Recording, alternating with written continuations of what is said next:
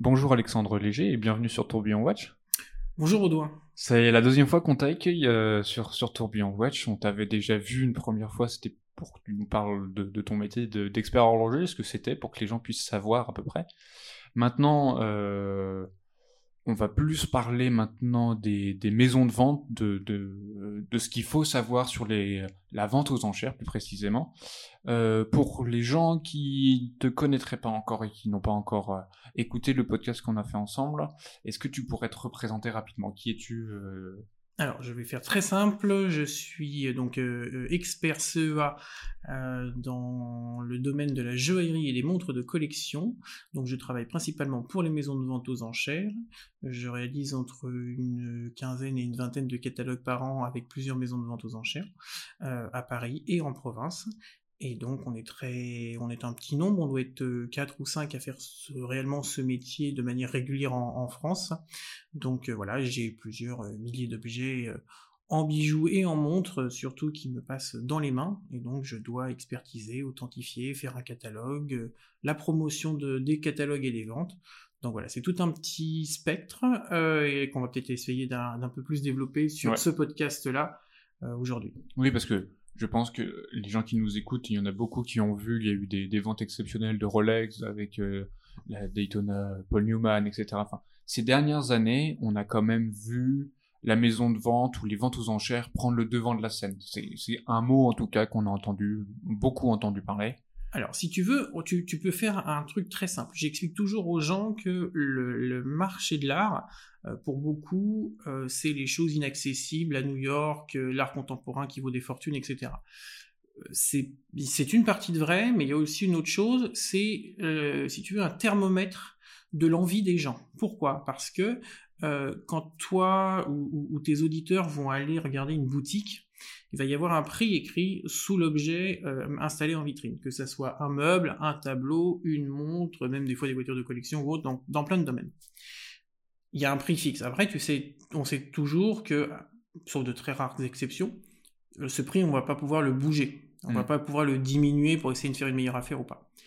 Là, en vente aux enchères, on va laisser à un public, à des acheteurs, décider du prix jusqu'auquel ils souhaitent acquérir un objet.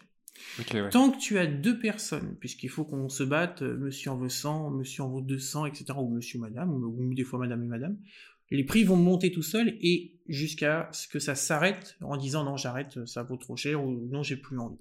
Mhm. Et donc, si tu veux, le marché de l'art est la vraie, entre guillemets, cotation de la capacité ou de l'envie des gens à posséder un objet en un objet, et là on va en parler en particulièrement sur les montres de collection. Tout à fait. De manière générale, il y a combien d'intervenants dans une maison de vente aux enchères? Alors, quand tu vas venir en maison de vente aux enchères, euh, tu as deux possibilités. Euh, on va dire deux ou trois. Euh, tu en as une première déjà où c'est juste le commissaire-priseur qui va expertiser ou tout du moins estimer tes objets. Euh, donc il va dire, euh, des fois sur des choses un peu simples, on va dire des montres de poche en or jaune par exemple, on va prendre le poids. Euh, nous, dans notre métier, on sait qu'il y a un ratio pour dire combien on pense qu'il y a d'or dans cette montre de poche. On va la peser, on va en donner un prix du poids de l'or, parce qu'à 80% les montres en or, les montres de poche en or, c'est pour le poids d'or. Donc si tu veux, le commissaire-priseur, il va emmagasiner, il va récolter auprès de, de, particuliers, de successions et autres, des objets. Donc ça, il peut faire une première estimation. S'il voit que c'est trop compliqué, ou alors dans une maison où il y a un peu plus, une plus grande maison, en point de vue de taille, structure, mhm. tu vas avoir ce qu'on appelle des directeurs de département.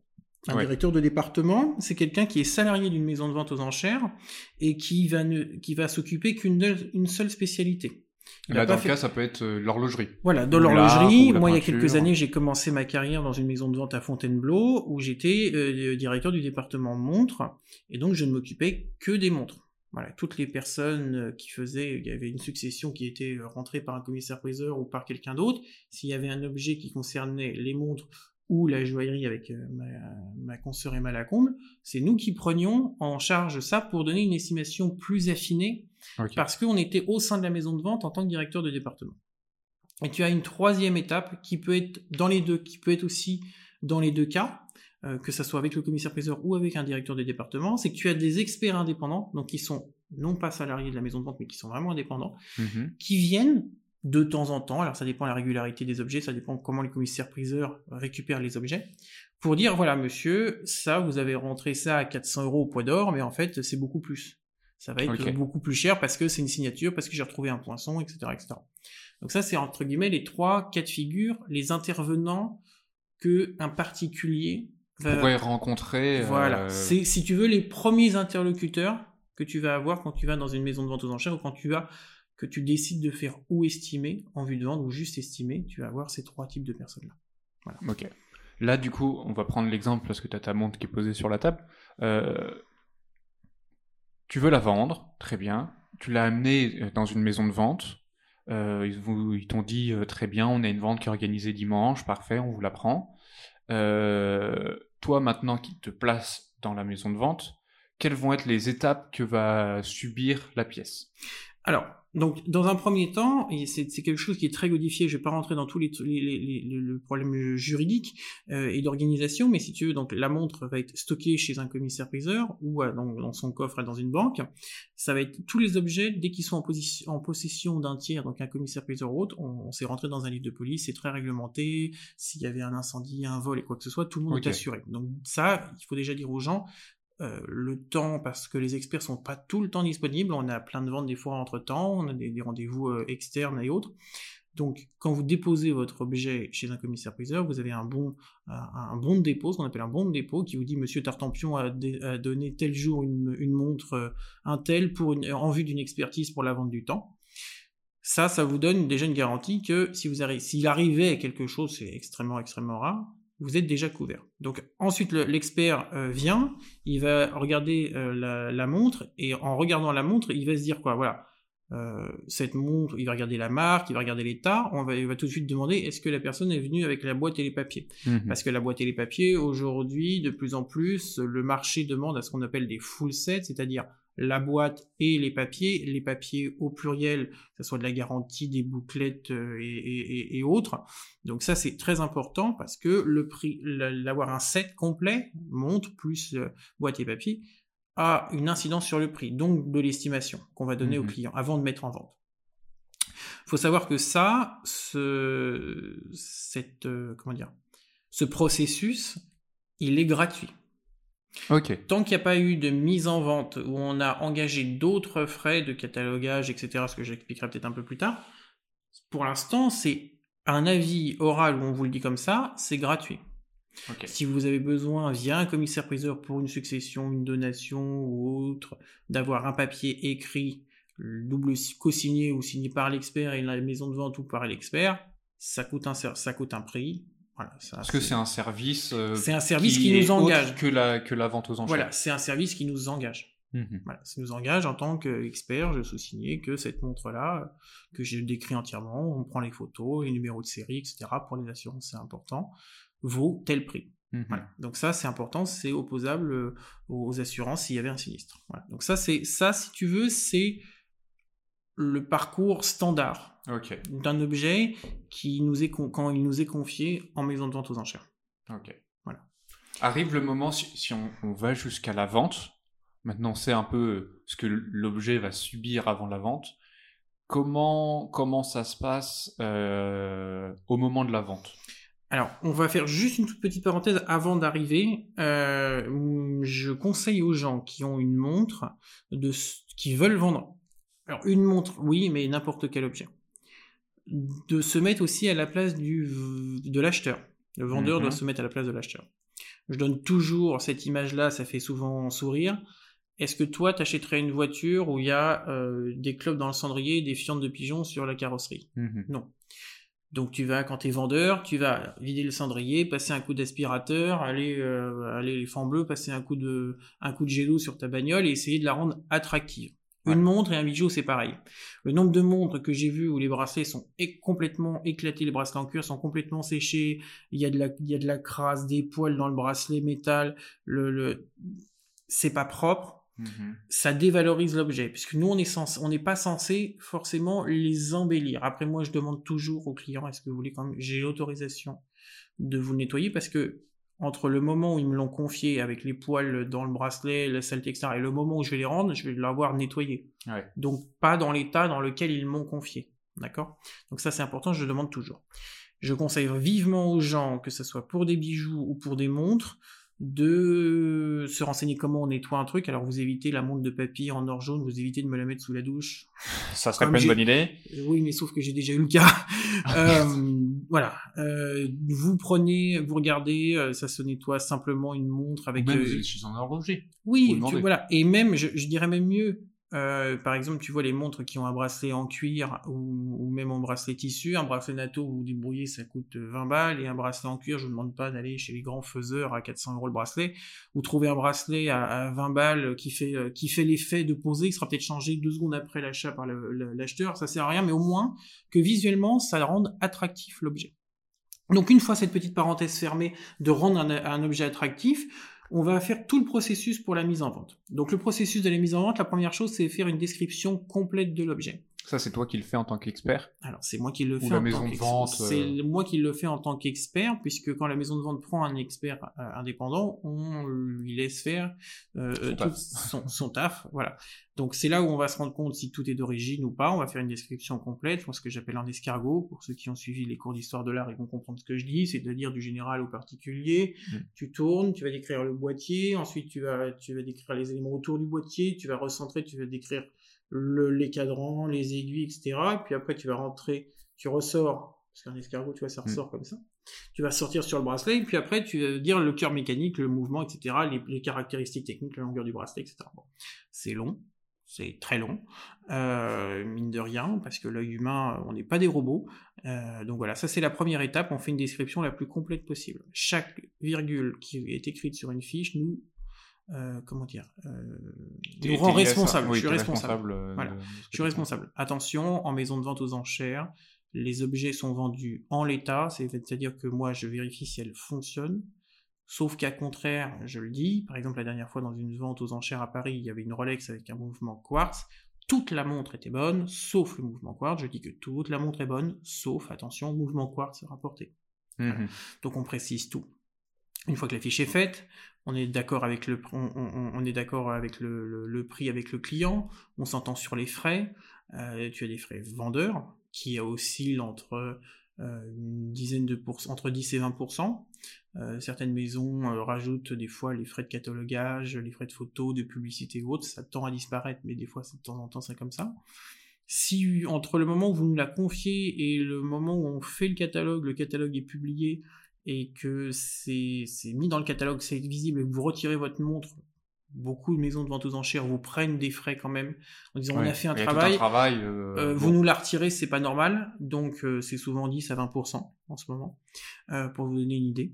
Donc voilà, donc une fois que ça c'est fait, qu'on a fait la fiche, on va voir un photographe alors, il y a quelques photographes sur Paris qui sont spécialisés pour faire des photos de, de, bijoux et de montres. Mmh euh, voilà, moi je travaille, je le salue parce que je l'apprécie beaucoup, il le sait, je travaille avec euh, Eric Reinhardt, euh, principalement. en photo, donc c'est très compliqué de savoir faire des belles photos de montres puisque les montres anciennes, tu as des, des, des, verres qui sont en plexi, avec qui sont bombés, donc tu as des reflets, etc. C'est très compliqué à prendre. Tu vas faire une mise en scène souvent, je fais avec les maisons de vente avec lesquelles je travaille, je participe activement au catalogue parce que je trouve que tu donnes une patte, mmh euh, tu donnes un, tu donnes un, esprit au catalogue. Euh, chaque maison de vente, chaque maison de vente a un esprit de catalogue pour moi. Mmh qui sont plus ou moins sympathiques, qui sont plus ou moins attrayants, ça c'est à chacun de juger, j'ai mon opinion, mais je vais je vais pas la donner.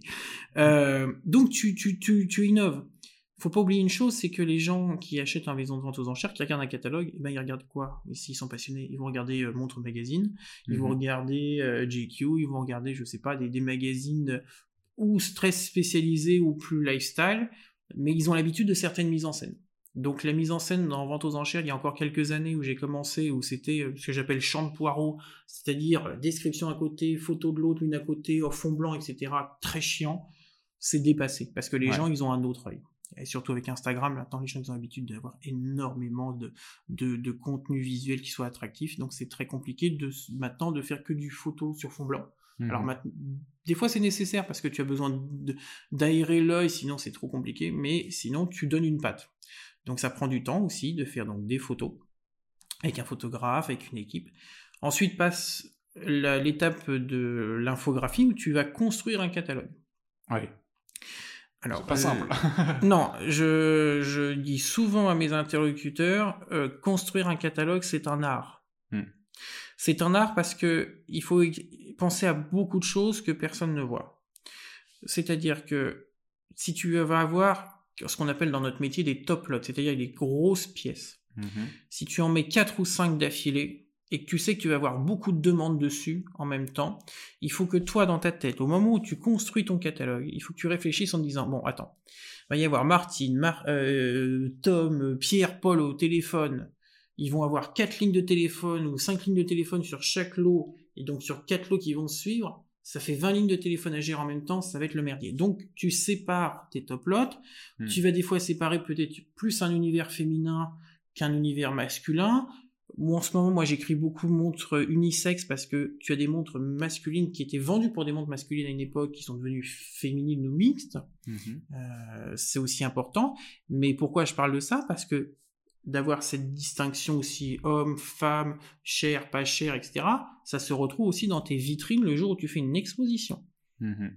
Donc en fait, ton catalogue va refléter l'exposition auquel le public va assister. On espère qu'il va assister vu les mesures sanitaires. Et aussi de te dire les équipes avec qui tu vas travailler au moment de la vente, tu vas les libérer un petit peu de certaines contraintes techniques, de pas avoir un flot de travail d'un coup, parce qu'une vente aux enchères, c'est 2, 3, 4, 5 heures, hmm. en fonction du nombre de lots. Donc tu vois, c'est plein de petits paramètres que quand tu construis un catalogue, c'est comme ça. Tu construis pas un catalogue que tu fais au mois de mars comme un catalogue de juin, comme un catalogue de décembre. Voilà. Euh, c'est pas du tout la même chose. C'est des années d'expérience, c'est des années de regarder ce que font les autres à côté pour te donner comment tu vas arriver à faire ça. Donc une fois que ton catalogue est fait, euh, on considère que le catalogue, il faut que tu le fasses, euh, on va dire trois semaines, un mois avant la date de ta vente. Pourquoi? Parce que ton catalogue, tu vas l'envoyer à ton imprimeur, tu vas l'envoyer après ce qu'on appelle un routeur qui va les mettre sous presse, euh, sous enveloppe, pardon, et qui va le distribuer à ton fichier client, qui mhm. peut représenter 500, 1000, 2000, 3000 exemplaires. Les gens, il faut qu'ils aient le temps de le recevoir, qu'ils aient le temps de le consulter. Ils, ont, ils peuvent nous faire des, con, des nous demander des informations supplémentaires, des photos additionnelles. Arrive la vente. 4-5 jours avant la vente, on va préparer l'exposition. Donc on vérifie euh, si tout est bien là, si on a bien reçu euh, les trucs au contrôle, s'il y avait eu des soucis entre temps, euh, etc. Des lots qui ont peut-être été retirés, donc on prépare tout, etc. Au moment de l'exposition, c'est 2-3 jours en règle générale où tu vois beaucoup beaucoup de personnes. Il faut que tu sois très attentif. Euh, parce que des fois tu as euh, quasiment tu as un, carré, je crois que tu es venu une, fois à Drouot euh, voir, tu vois, tu as un carré où nous on est au milieu, les gens qui travaillent pour la maison de vente, nous sommes au milieu. Il y a et toi tu fais le tour en tant que client, tu regardes. Voilà, tu regardes, on t'ouvre les vitrines, on te présente les modèles, on te conseille. Moi je trouve qu'on a un énorme rôle de conseil. Mmh. Alors, je vais pas être gentil pour les gens qui ont ça dans, tes auditeurs, mais j'en ai ras-le-bol qu'on me demande je veux une Daytona, je veux Massif, vous auriez pas ça? Non, j'ai pas ça, et n'achetez pas une Daytona ou n'achetez pas ceci parce que ça sert à rien. On a un rôle de conseil. Euh, voilà, comme j'ai eu la dernière fois où ça me tu vois, ça, c'est le petit coup de gueule, euh, l'expert qui, en a marre de vendre, qui en a marre de vendre 5 Daytona au mois de décembre. Hashtag blasé. non, mais si tu veux, on a aussi un rôle de conseil. On n'est pas juste là pour un passe-plat ou en donnant des montres de l'autre côté d'une vitrine. Ouais, bien sûr. Faut pas hésiter à nous demander. C'est ça que je veux dire aux gens. Faut vraiment pas hésiter à nous demander. Tu vois, il y a même un truc que j'étais étonné euh, que tu as dit juste avant, il y a même des personnes qui, euh, qui peuvent te demander différentes infos quand ils reçoivent le calendrier, pas du tout, le magazine, ils peuvent très bien euh, contacter la maison de vente et dire bah, pour tel lot ou telle pièce, est-ce que je peux avoir euh, d'autres montres ou plus d'informations? Alors, c'est euh, si tu... pas en abuser, mais ça a l'air d'être possible. Alors, c'est que j'ignorais moi. Non, non, c'est possible. Alors, faut savoir aussi une chose. Il y a une modification des comment dire Il y a une modification des habitudes de consommation dans les maisons de vente aux enchères. On va dire depuis le confinement. Euh, je le souhaite vraiment, mais euh, ce changement implique aussi quelques remises en question. Les maisons de vente aux enchères, on va dire que au cours de l'année 2020 et peut-être un tout petit peu avant, mais je trouve que l'année 2020 a mis un coup d'accélérateur. On a un nouveau public plus jeune. Mhm. Euh, donc ça, je, serais très, je suis très content. Par contre, ce public très plus jeune a des habitudes de consommation que le public habituel, entre guillemets, des maisons de vente n'avait pas, et donc ça nous force à changer. Je m'explique. Les, par exemple, un public féminin, c'est pas du tout méchant, je, je sectorise pas, mais c'est un état de fait. Un public féminin, par exemple, a plus l'habitude d'aller sur Vinted, Vestiaire Collective et autres, en échangeant des informations avec un vendeur directement. Bonjour, mhm. j'ai vu cette petite robe-là. Vous indiquez tâche. Est-ce que vous pourriez me faire une photo de la tâche? Voilà. Mhm. Est-ce qu'on peut négocier le prix, machin? Donc elles ont cette personne-là ont des nouvelles habitudes de consommation. Il faut répondre tout de suite, tout le temps. Faut être proactif. Voilà, faut être proactif. Dans une maison de vente aux enchères, quand on dit qu'on a une vente, en fait, on en a une vente, on en a une, euh, on a déjà eu une la semaine d'avant et on, on gère l'après-vente, on en a une après qu'on est en train de gérer on a 50 000 trucs à gérer. en flux tendu euh, finalement. Donc les petites maisons de vente aux enchères, c'est c'est pas du tout méchant contre eux, mais c'est vrai que c'est parfois difficile de, répondre immédiatement comme si tu étais sur un site que je viens de citer euh, aux sollicitations, quand tu as des plus grosses maisons de vente qui ont des directeurs de département dédiés à faire que ça, c'est mhm. sûr que c'est plus proactif. Donc ça c'est une, ça c'est ça c'est une chose. Euh, tu as une digitalisation du métier qui est devenue énorme. Et aujourd'hui, euh, avant, il y avait beaucoup de choses qu'on vendait en salle. Mmh. Donc, quand on dit vendait en salle, c'est-à-dire que quand tu es à l'hôtel des ventes de Drou ou dans les ventes aux enchères de province, les gens venaient aux expositions, te posaient des questions, revenaient deux jours après. Il y avait un contact humain physique beaucoup plus présent que euh, aujourd'hui. Oui, qu'aujourd'hui. Alors, c'est pas qu'il est plus présent, il est différent. Pour moi, il est différent. Et, euh, et, tu te rends compte que euh, bah, il y a une partie de la, de la, clientèle qui a, qui a disparu dans tous les sens du terme.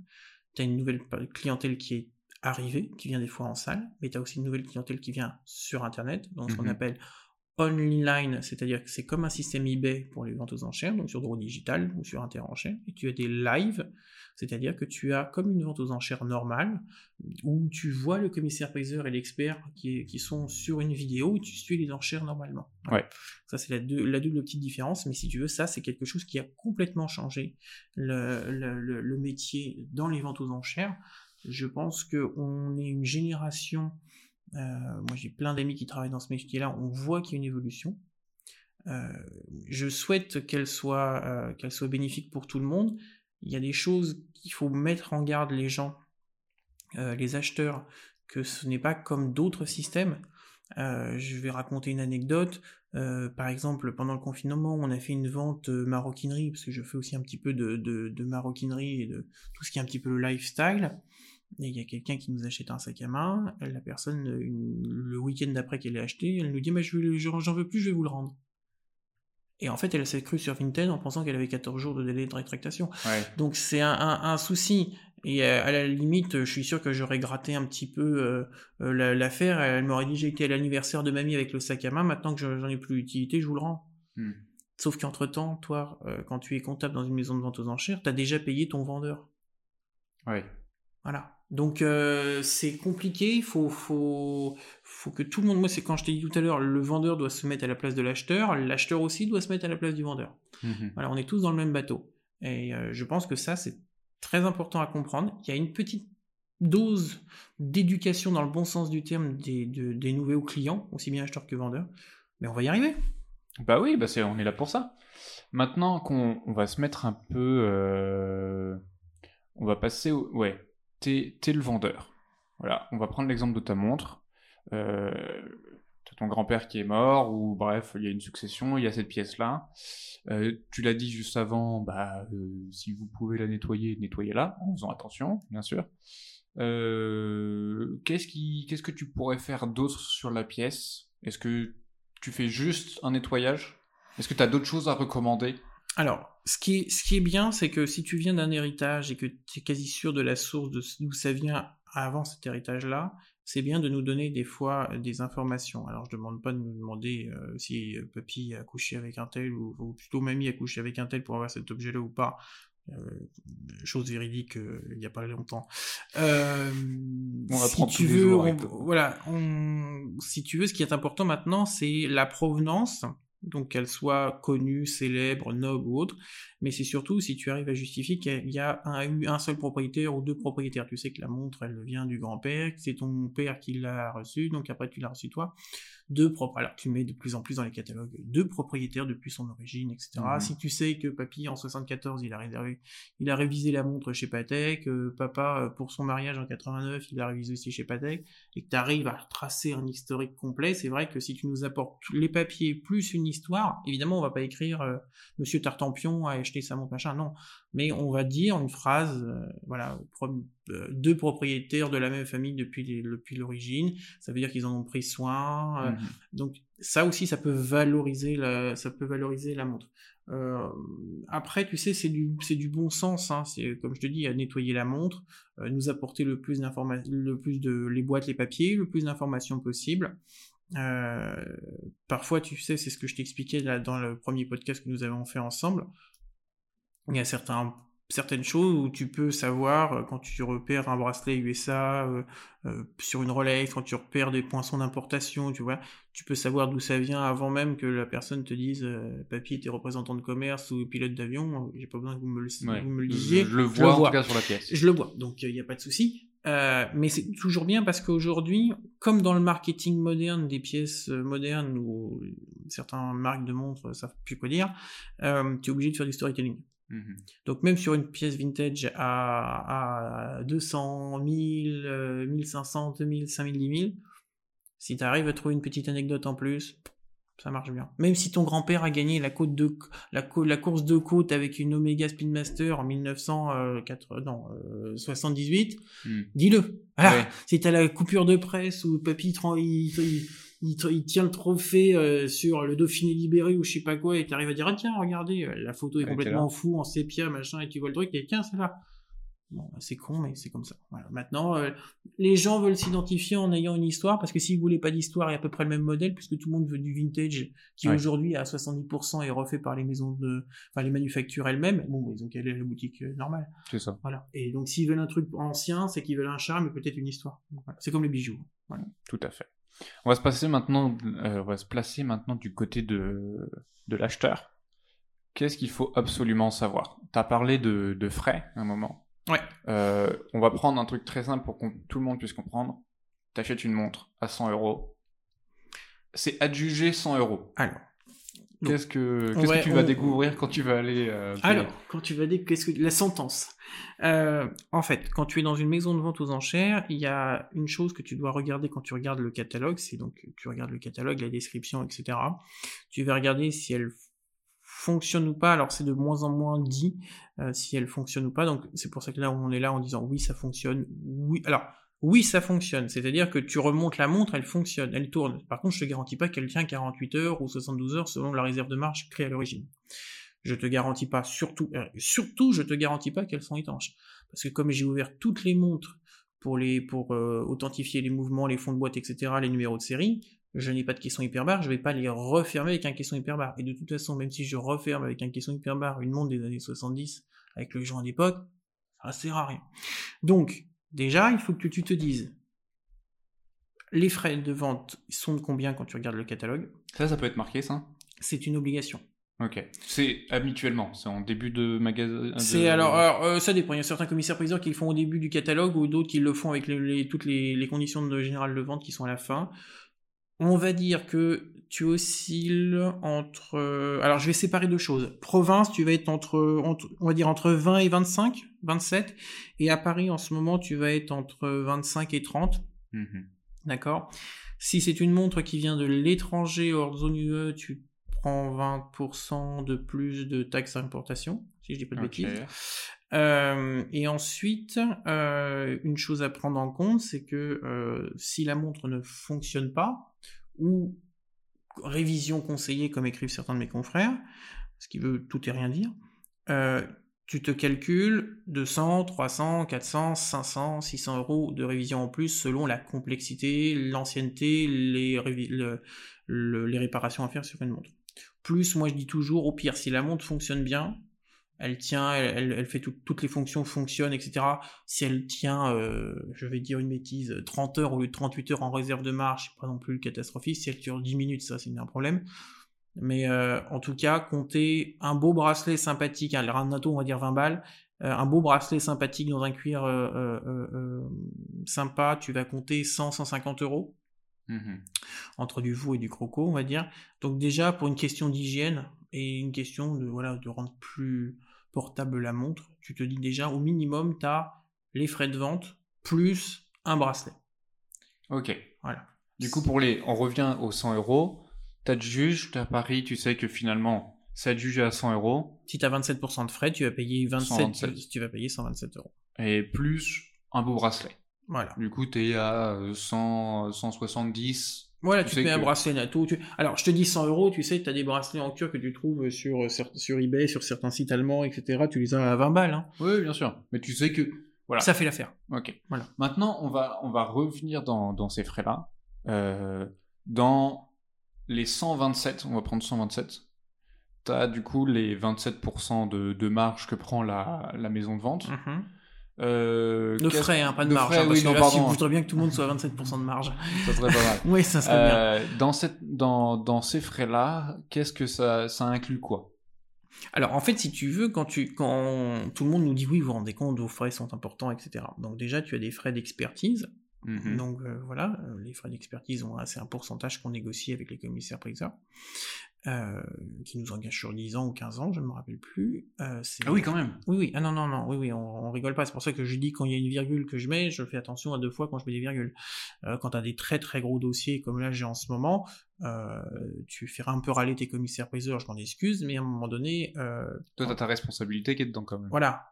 Hmm. Et de plus en plus, on a des psychopathes. hein. Donc, euh, si je te dis pas que l'aiguille va y remplacer ou quoi que ce soit, alors que c'est une marque inconnue suisse euh, qui n'a jamais vu euh, ni euh, Internet, euh, ni Facebook, ni eBay, ni euh, n'importe quoi, et que t'as aucune documentation dessus, Hmm. C'est au doigt mouillé que tu vas. hein. Tu te dis, euh, bon, Bon, alors, allez, On est obligé de prendre ce, ce lot là Voilà, parce que comme j'ai dit la dernière fois à quelqu'un, j'ai dit, tu sais, euh, si c'est pour euh, 100 balles euh, sur une montre ou que tu prends, euh, ça te va te récupérer euh, euh, 5 balles sur l'objet et que tu en as pour un an de procès, voilà, je Ça- fais pas ça les fait- calculs. faudra trouver un avocat Voilà, qui coûte pas cher. Voilà, qui, s'il nous écoute, je suis preneur. Bon, euh, non, non, ce, blague à part, donc les 127 euros, tu as donc des frais acheteurs, des frais vendeurs. Euh, Il y a quand même les frais de fonctionnement de la maison de vente. Un catalogue, ça coûte très cher à faire, que ce Ouais. soit pour l'impression, l'expédition, le photographe, Même le temps de travail le dessus, temps de travail, on s'en rend pas compte parce que le temps de travail que nous on, on, on fait là-dessus, on en fait, on, on ne fait pas pour euh, d'autres euh, d'autres euh, clients, Mhm. d'autres ventes, etc. Donc ça coûte cher. Tu as la location de la salle euh, à Drouot, tu as la, mise en, ligne des objets sur Interrancher, sur Drouot, qui a, tu as un budget, tu as un forfait à faire. Et ensuite aussi, tu as des budgets de communication. Si tu veux que tu vente elle soit visible, tu as de plus en plus aujourd'hui le budget de communication. Tu es obligé d'avoir des attachés de presse, tu es obligé d'avoir euh, des gens qui vont relayer le plus possible le- le- l'information. Une page, une page de publicité dans la gazette de Drouot coûte déjà très cher. Euh, donc voilà, c'est de plus en plus de budget pour avoir la meilleure visibilité possible. Euh, donc euh, mine de rien, c'est- c'est c'est un coût. Euh, voilà, après, c'est ce que je dis souvent aux clients. Maintenant, je deviens pragmatique. Si certains que mes commissaires priseurs m'écoutent, ça les fera sourire. Je suis pragmatique. Des fois, il m'arrive à dire, monsieur, si vous pensez que votre objet, vous le vendez mieux tout seul, faites-le. Ouais. Après, quand ils reviennent, euh, je suis beaucoup moins gentil. Mais euh, voilà, c'est une chose. Quand nous, on connaît le prix. Alors, tu sais, tu pars du principe que quand quelqu'un vient de déposer un objet, il a le plus bel objet de la Terre. Même Ah, de- sûr. Mais à côté, Alors la. Joconde, c'est une croûte. C'est- une merde. Tout ce qu'ils ont. Il a ça avec les pieds. Non, mais c'est si tu veux, tous les gens. Alors c'est très drôle. C'est comme les appartements et autres. Tout le monde pense qu'il a le plus cher appartement, le plus beau. Non, je suis désolé. On est on est dans des domaines où tu as des euh, des cotes, tu as des normes, Mhm. tu as des barèmes. Euh, ça au poids d'or, ça vaut tant. Euh, c'est comme ça. Sauf excès où deux fous se battent pour avoir un objet parce qu'ils en rêvent depuis des années et des années et que ça fait un prix pas possible. Probabilité 0, beaucoup de 0,1%. Hmm. Mais sinon, là, nous, on est, c'est ce que je dis toujours, on est dans le même bateau, que ça soit vendeur, euh, commissaire-priseur, expert, on est dans le même bateau. Plus un vendeur va, euh, va vendre cher un objet grâce à notre travail, plus les frais seront proportionnels à ce qu'il aura vendu, plus le commissaire-priseur sera content et gagnera de l'argent, plus l'expert gagnera de l'argent. Mhm. Donc on est tous dans le même bateau, donc on défend les intérêts de tout le monde. Donc, tu vois, là-dessus, faut pas, faut pas se dire les frais, c'est tant. Euh, je vais pas citer des exemples de maisons anglo-saxonnes donc déjà t'as compris, euh, avec des frais pharaoniques, avec euh, c'est les petits trucs du métier, mais les rétrocessions de frais, etc. C'est pas vendu au prix de réserve, tu le renvoies, tu rebalances tes frais, machin, etc. Bon ça c'est de la tambouille du métier, hmm. mais c'est très compliqué. Et aujourd'hui, on, on, le sait dans le métier, il y a certaines ventes qui ont coûté plus cher en communication, en, organisation, en installation, qu'elles ont rapporté. Ouais. Voilà. Après, est-ce que c'est toujours ce que on, j'ai pas fait d'école de commerce, de marketing. Est-ce que de temps en temps, c'est pas mieux de dépenser 100 et peut-être qu'un jour, bah, un autre dossier va t'en rapporter 300 mmh On vit dans un monde où on ne sait pas ce que sera fait demain. Déjà avant, on savait pas ce qui était fait demain. Aujourd'hui, on ne va pas savoir encore plus ce qui est fait demain et ça va tellement changer que c'est compliqué d'essayer de mettre ça en place, mais on va y arriver. Il faut essayer d'être optimiste. Oui, je suis bien d'accord avec toi. Euh, tu vois quand même beaucoup de ventes par an, mine de rien. T'en fais beaucoup Enfin, tant mieux, parce que c'est quand ça tu gagnes de l'argent. Oui, oui, oui, j'en fais, j'en fais certaines. Et puis, tu sais, on est dans un métier qu'on est obligé de regarder les confrères parce que euh, on a des objets qu'on connaît pas. Il faut être humble. Moi, quand je ne sais pas, je dis je sais pas. Mhm. Je me renseigne. Euh, et donc, les fois, des confrères ont fait des ventes avec des objets dedans que tu connais pas, donc tu vas voir tes confrères. tu dialogues et tout. Euh, est-ce que tu peux nous faire des petites recommandations? Est-ce qu'il y aurait des, des marques ou même des modèles de montres où tu te dis tiens, ils sont intéressants euh, peut-être que si, enfin, en, au vu des, des, des, ventes qui ont été faites, elles prennent un petit peu en valeur. Alors. Parle pas de détonnage, je sais que tu veux pas en parler. non, mais c'est même, c'est même pas ça. C'est-à-dire que là, on arrive à un point qui me pose beaucoup de questions. j'en parlais avec quelqu'un qui est très sympathique sur Instagram euh, euh, hier soir. Euh, et comment te dire, on est aujourd'hui dans un marché spéculatif. Hmm. Donc, tout ce qui est spéculation, les Rolex à plus de, à, plus de 5, 6 chiffres, ou euh, euh, les gens s'excitent sur un cadran tropical, alors qu'on sait très bien que c'est un mec qui l'a modifié. Euh, euh, je vais pas rentrer dans les détails, je vais laisser de révéler certaines personnes. Bref, pour moi, c'est pas intéressant. Donc toutes ces, d'ailleurs, en plus, ça concerne ça concerne très peu de personnes, mhm. euh, des grands collectionneurs, oui peut-être, euh, des grands marchands qui essaient de valoriser leur, leur, leur stock en se bourrant entre eux, probablement, des fonds d'investissement qui se disent bah tiens euh, ça, ça a l'air de monter, on va acheter, on va bourrer aussi les prix. Bourrer les prix c'est les acheter beaucoup plus cher que ce que mhm. ça vaut, voilà. Ah, réellement. Bon, ça j'en parle pas, ça me ça me fatigue, ça m'intéresse pas. Euh, si tu restes dans le primo accédant dans le marché de la collection, celui qui a déjà une petite montre sympa, euh, euh, mais sans plus, qui veut se faire plaisir, tu vas dire, tu vas avoir plusieurs catégories. Moi, je vais dire, tu as la catégorie 1000, 3000, 3000, 3000, 7000 et au-dessus de 7000. Mmh pour moi, autour de entre 1000 et entre 1000 et 3000, ça peut être une... déjà beaucoup de choses. Oui, t'as beaucoup de choses. Après, il faut que vous fassiez plaisir. Le but du ah jeu, dans une collection, c'est de se faire plaisir. Euh, euh, voilà, c'est acheter quelque chose qui vous correspond. Euh, si vous êtes fan des années 70, vous avez un intérieur euh, over 70, euh, vos chiottes sont en couleur en orange avec un poster de Dalida dedans. Voilà, je, je, caricature, mais voilà. Et eh ben achetez-vous une montre des années 70 qui sont avec une couleur, avec un cadran sympa de couleur, une forme un peu ovale, un tonneau, je sais pas. Faites-vous plaisir pas forcément une marque. Bon, là, moi, je vais travailler bientôt sur une collection extraordinaire avec, euh, avec euh, un confrère euh, sur LIP.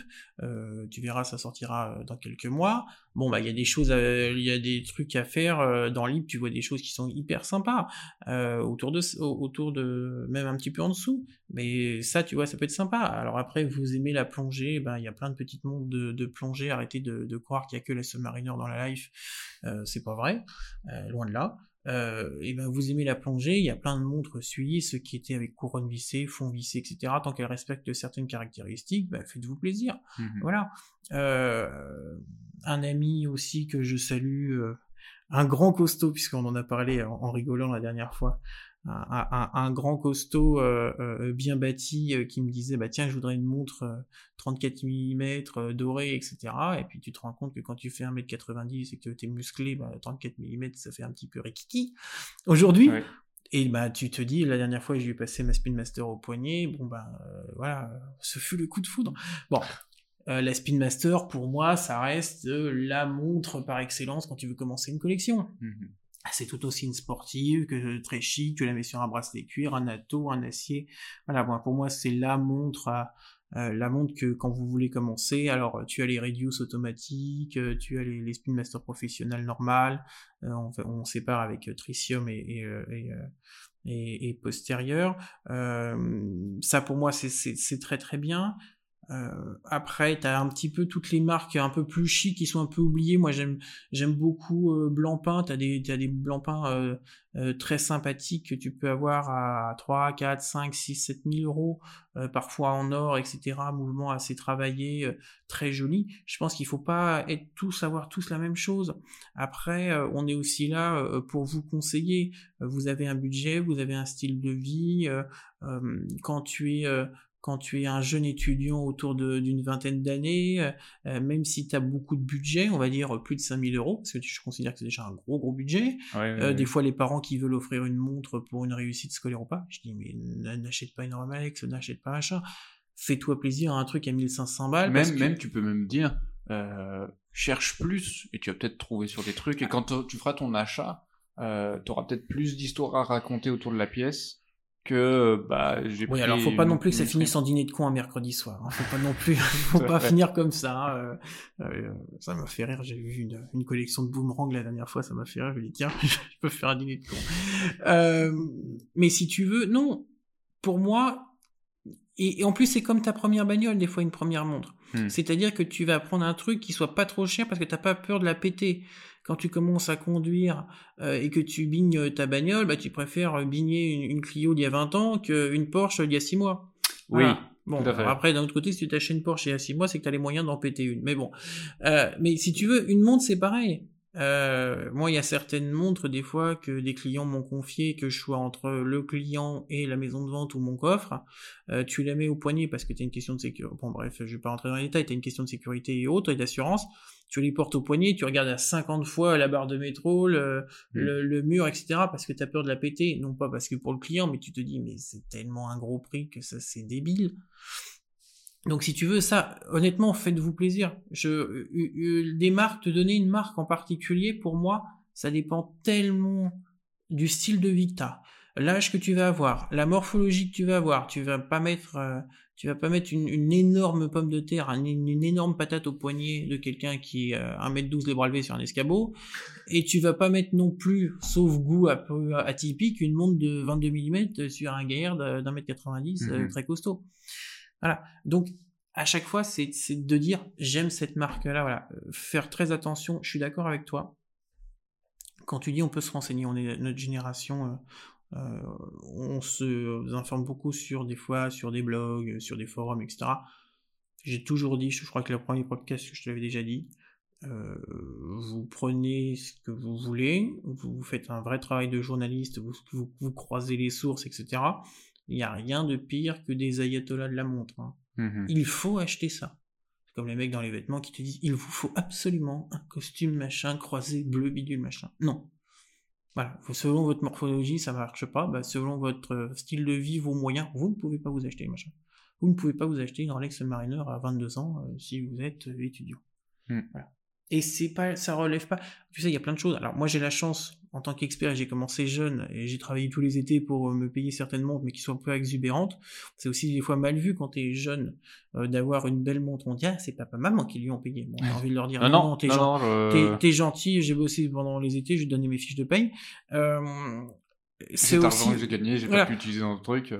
Par contre, c'est vrai, je, je, croise beaucoup de gens, beaucoup de jeunes de trentenaires qui ont commencé à avoir une première prime, une première grosse prime, une première, euh, je sais pas, où tu te dis bah voilà, quand tu fais une grande réunion, euh, alors à chaque fois c'est le N plus 1, machin.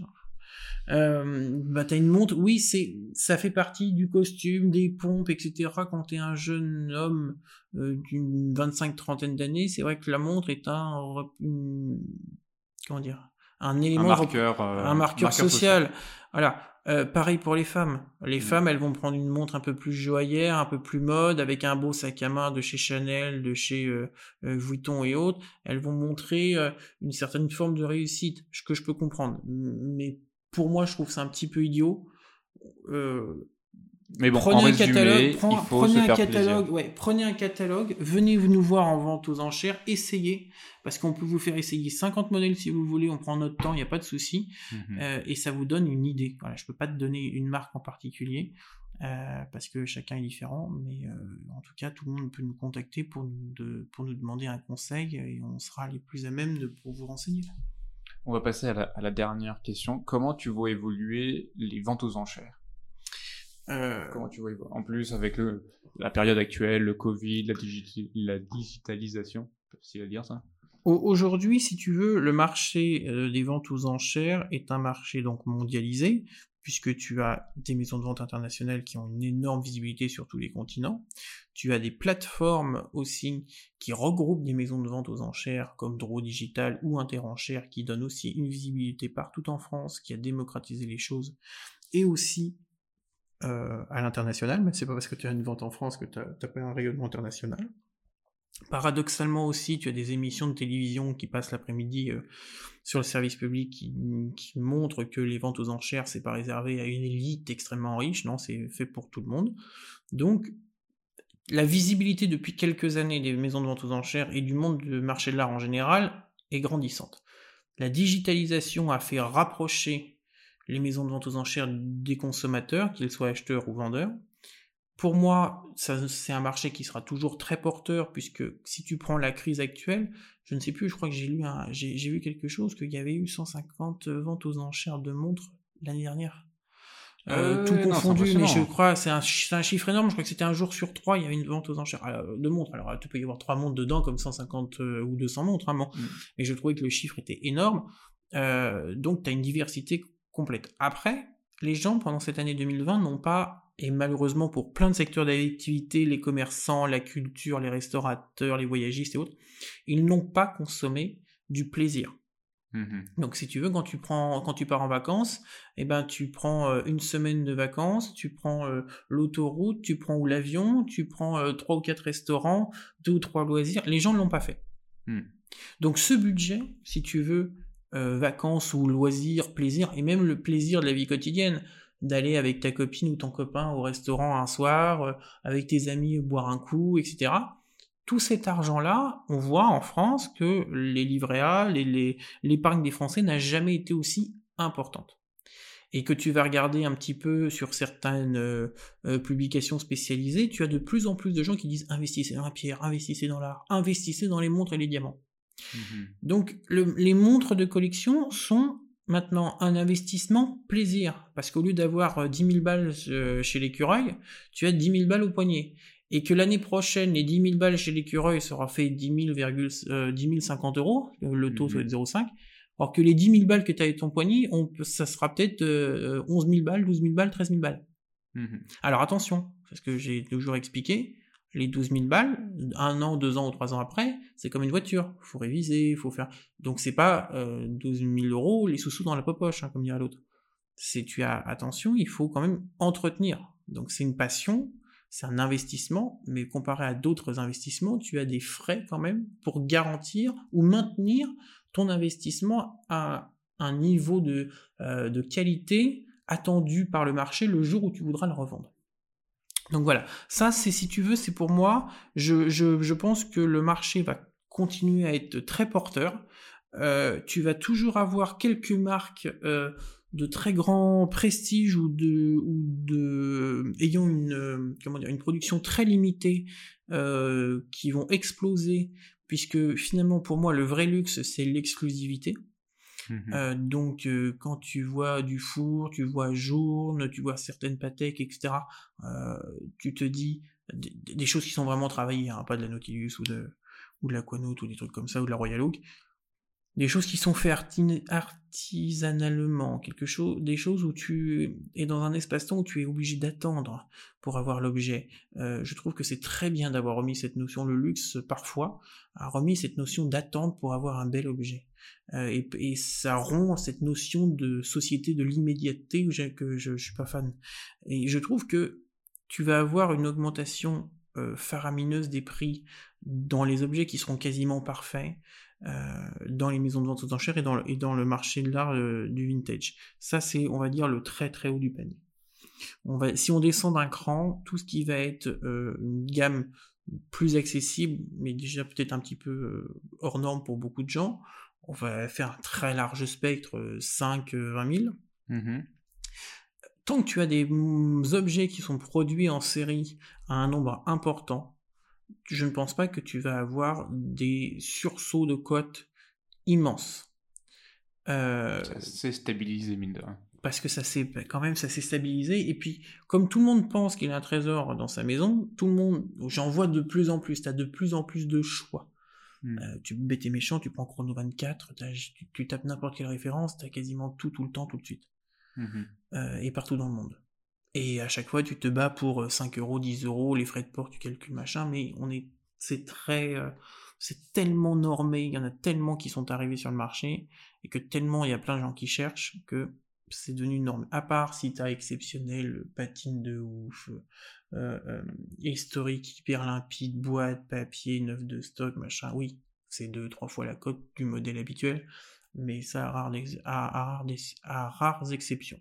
Après, tu peux avoir, comme il y a eu certains succès de librairie euh, récemment, où tu as une marque ou deux marques ou un modèle d'une marque, euh, tu fais un livre extrêmement complet dessus, et les gens découvrent ça, et le prix implose. Mmh je ne suis pas Madame Irma, je ne suis pas un éditeur, je ne sais pas ce qui va sortir peut-être dans le bouquin.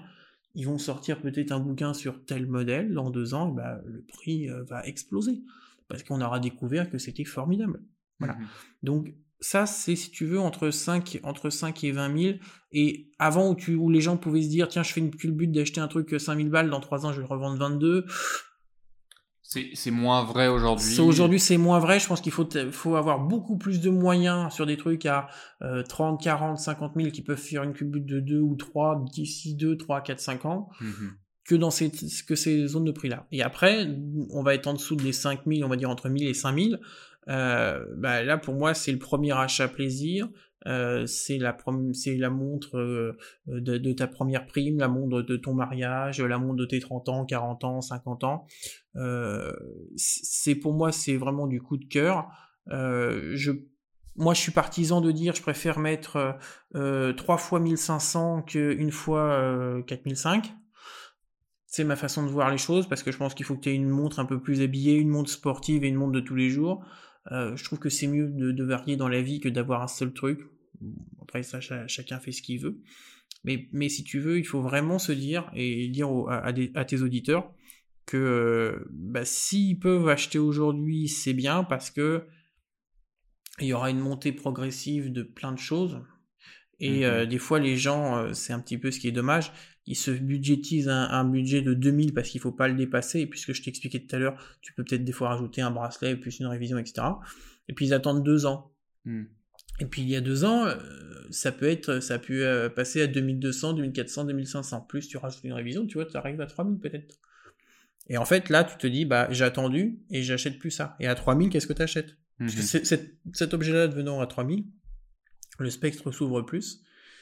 Donc euh, voilà, si, vous pouvez acheter certains, certains objets. Une petite chose aussi euh, que j'ai oublié de te dire tout à l'heure, mais ça, ça suit notre cette discussion. Tu as les en France les ce qu'on appelle les crédits municipaux, qu'ils soient à Paris ou en province, où tu peux avoir des petites pépites et des choses sympathiques, et surtout au lieu d'avoir des frais de euh, entre 20 et 30% chez les maisons de vente, euh, tu as des frais qui sont légaux de 14,40%. Donc des fois, c'est deux fois moins cher en frais que certaines maisons de vente. Donc c'est là peut-être des fois où tu peux faire des affaires. C'est vrai que c'est des choses qu'il faut qu'il faut c'est des choses qu'il faut surveiller. Euh, merci beaucoup Alexandre. Euh, je pense que grâce à ce podcast-là, les gens ont quand même assez bien compris l'ensemble du de ce qu'est une maison de vente, comment ça fonctionne, une vente aux enchères. Euh, je pense qu'il y a encore plein de zones d'ombre qu'on aurait pu complètement développer, mais ça ferait, euh, on pourrait faire, je pense, une série dessus, et on risquerait de, de trop perdre les gens. Euh, merci encore pour ton temps, merci euh, d'être revenu sur le podcast. Merci, mer- merci, merci à toi. Et j'espère que ça, ça plaira à tes auditeurs et que ça leur j'espère donnera envie de, de découvrir un peu plus euh, ce métier, euh, un Ouais. et le, et le domaine des, des montres de collection dans les, dans les ventes aux enchères. Ouais, bah déjà, on, on peut que euh, dire aux gens d'aller d'aller écouter le podcast qu'on a fait. euh, C'était pendant le premier confinement. Ouais. Euh, la qualité du son est peut-être un peu moins bien que là, mais parce que euh, c'était. Là, on a un vrai studio d'enregistrement. Ah oui, attends. Euh, voilà. Merci encore Alexandre. J'espère à très bientôt. J'espère à très bientôt sur Tourbillon Watch. On peut que se demander aux gens d'aller voir ce que tu fais, d'aller voir, s'intéresser à ce, à ce, à ce monde-là, ce monde de l'art, de la vente aux enchères et tout.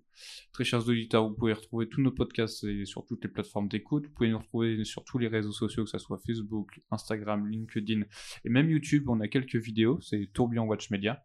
Euh, voilà, on vous donne, on vous donne rendez-vous à très bientôt pour un prochain podcast. Merci encore Alexandre. À Merci. Baudouin.